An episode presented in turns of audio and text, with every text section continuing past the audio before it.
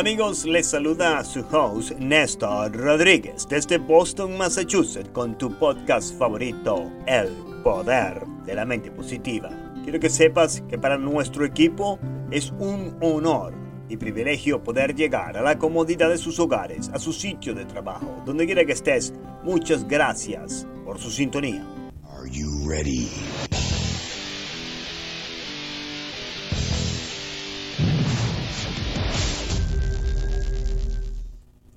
Así que empecemos. En el pasado hemos conversado profundamente de la filosofía del éxito y del libro de Napoleón Hill, Piense y hágase rico, un libro que conservo en mi biblioteca y se lo recomiendo si aún no lo ha leído. Hemos hablado un poco sobre el principio número 2, el deseo. Según Napoleón Hill, de la misma forma que el ser humano tuvo el deseo de caminar en la luna, Christopher Colomb tuvo el deseo de demostrar que la Tierra era redonda, inclusive si esto le costaría su reputación y hasta la vida. Cuando uno tiene el deseo de alcanzar algo, de alcanzar el éxito, tiene que arriesgarlo el todo por el todo. Y de esto es lo que yo le quiero hablar el día de hoy. ¿Qué es el deseo para usted? ¿Se ha preguntado en algún momento qué desea hacer con su vida?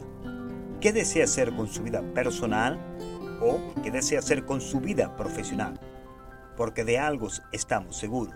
Sin deseo no se puede lograr nada. Si usted tiene hambre, tiene el deseo de comer, se dirige a un supermercado o se dirige a un restaurante porque usted tiene el deseo de comer. Si usted tiene deseo de nadar, usted se dirige a la playa para nadar. Si usted tiene el deseo de ser una persona exitosa, ¿qué necesita hacer? Mantenga siempre en su mente que sin deseo no se puede lograr nada. Tiene usted el deseo sincero de superación. Está dentro de usted esa llama ardiente, el deseo que no importa lo que pase, usted va a alcanzar su meta. Tiene usted la certeza que va a alcanzar su objetivo, no importa lo que pase. ¿Está usted dispuesto a trabajar día y noche, 7 días a la semana, 24 horas al día si es necesario, hasta alcanzar su deseo de triunfar? O es simplemente una idea, es un sueño lejos de alcanzar. Porque vamos a estar claros, hay muchos de nosotros que deseamos hacer algo productivo con nuestras vidas. Deseamos proveer a nuestras familias con un techo digno, alimentos y una buena educación para nuestros hijos. Y claro, también deseamos reconocimiento por nuestros éxitos. Y déjame estar claro, es natural desear reconocimiento de nuestro trabajo y de nuestro esfuerzo. Por eso es que debemos hacerlo con dignidad y orgullo para que nuestros familiares, nuestros seres queridos estén orgullosos de nosotros. Uno de los problemas que tienen los países comunistas que no progresan es porque los trabajadores no son reconocidos ni tampoco remunerados por los logros o por la innovación que ellos han creado. Por eso no tienen el deseo de superación ni el deseo de crear y producir más, ya que no van a ser ni reconocidos ni remunerados por su trabajo diario. Le cuento una breve historia de mi infancia. Cuando yo era niño y estaba en el segundo grado de la primaria en la escuela, en una oportunidad la maestra pidió que cada uno de los niños pasaran al frente de la clase y expresaran su deseo de lo que querían ser cuando fuéramos grandes. Como es lógico, mis compañeritos hablaron de sus deseos de ser unos astronautas, médicos, enfermeras, policías y bomberos. En fin, cada uno expresó su deseo de ser alguien cuando fuera mayor. Cuando fue mi momento de hablar, estaba yo muy nervioso por mis inseguridades. No sabía qué decir. Nunca, jamás, me había planteado la idea de tener un deseo de ser alguien cuando creciera. Así que cuando tuve que hablar, simplemente dije en alta voz, yo quiero ser millonario. El salón de clases se quedó totalmente en silencio por un buen instante, hasta que la maestra rompió el hielo y me preguntó, ¿y cómo deseas hacer esto? Le respondí con toda sinceridad. La verdad, no sé cómo voy a lograrlo, pero sí sé que algún día voy a ser millonario. La maestra simplemente se me quedó mirando con cara de incrédula y me envió a mi asiento. Mi deseo de ser millonario está tan vivo como aquel día que pasé aquella vergüenza.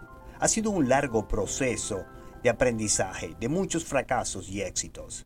Y el camino es largo y es muy duro, pero como dicen por allí, no es el destino lo que importa, sino el viaje donde pasan todas las aventuras. El deseo, en mi opinión personal, es la semilla que debemos plantar en nuestra mente todos los días del año, los 365 días. No se puede dejar de cultivar nuestros deseos de ser personas de éxito, porque si nos distraemos, nos dejamos pasar y empezamos a buscar deseos, ilusiones de otras personas, abandonando nuestras propias metas.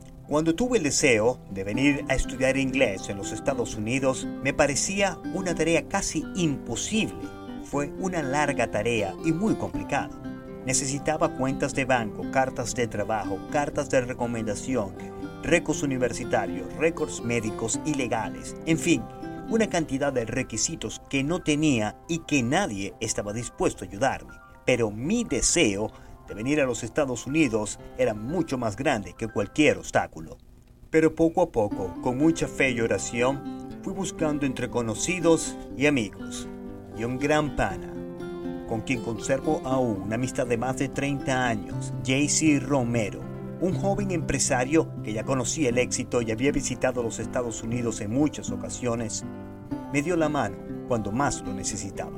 Sin su ayuda hubiera sido imposible para mí perseguir mi sueño de vivir en los Estados Unidos de Norteamérica y perseguir mi sueño de ser una persona de éxito.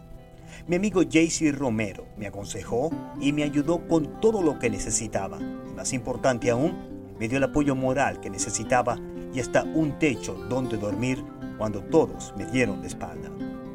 En dos oportunidades me negaron la visa americana, pero mi deseo de venir a los Estados Unidos era mucho más grande. Así que en la tercera oportunidad fue la vencida. Para mi sorpresa, eso era apenas el principio de una larga trayectoria de penumbras, calamidades, éxitos, alegrías y tristeza que pasaría ya en 30 años en los Estados Unidos.